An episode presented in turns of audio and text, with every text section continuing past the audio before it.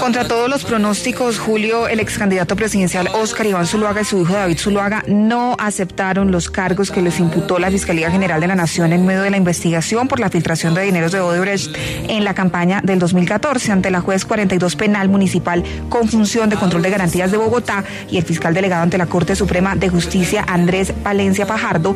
Tanto el ex candidato como su hijo, quien fue gerente de la campaña del Centro Democrático, se declararon inocentes de haber recibido más de 1.6 millones de dólares de parte de la multinacional brasileña. De acuerdo con la Fiscalía, en 2014 el ex candidato presidencial, junto con algunos integrantes de su equipo, al parecer se habrían reunido con exdirectivos de esa compañía en Brasil y también en el norte de Bogotá. En la audiencia, en la que hay que decir Zuluaga apareció con un sorprendente cambio físico, el fiscal reiteró que el acuerdo era un aporte de la constructora para pagar parte de los servicios del, del publicista José Eduardo Cavalcanti de Mendoza, conocido como Buda Mendoza. Y también hablaron de un tema que usted planteó ayer, Julio, y tiene que ver con eh, los engaños de los que habla la Fiscalía para obtener la reposición de votos por más de 25.291 millones de pesos. El escenario que queda entonces es el juicio. De haber aceptado cargos, habrían podido acceder a una rebaja de hasta el 50% de la pena.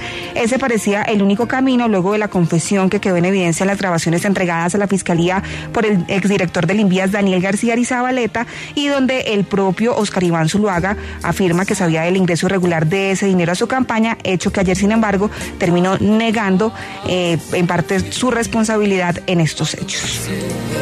No, eso sí es. Yo no, yo no lo esperé. Yo pensé como usted, Marcela, sobre todo conociendo el talante del doctor Zuluaga, que él iba a ahorrarle este dolor de cabeza a la nación.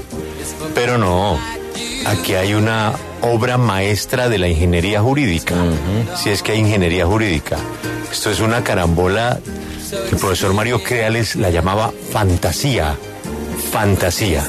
Esta es una carambola perfectamente pensada para que no pase nada, para que no pase nada. Ahí van a terminar en el mano lava mano todos, excepto el doctor Oscar Iván, que más adelante podrá llegar a un acuerdo.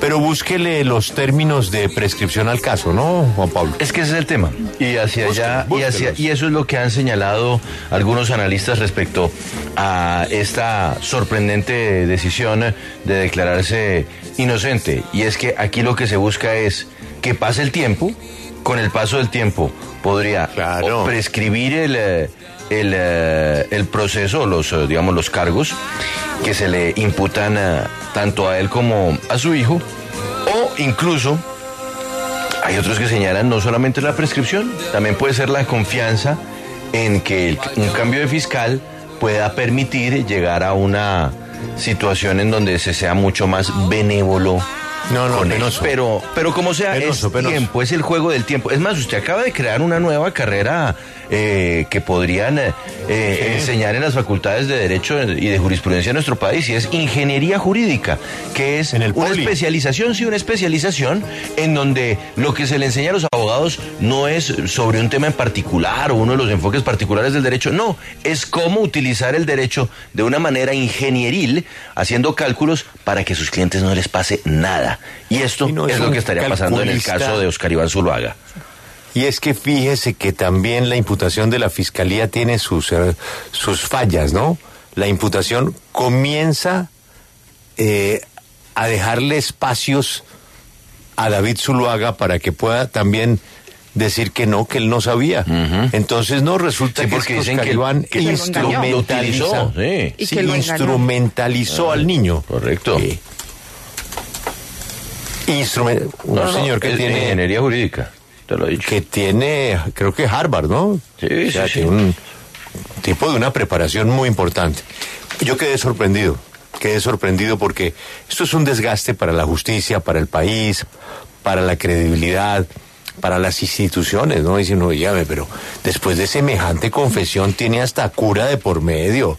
Oiga, no sean descarados, al menos reconozcan y paguen por el delito y más bien lleguen a un arreglo a al, principio de oportunidad, colaboren con la justicia.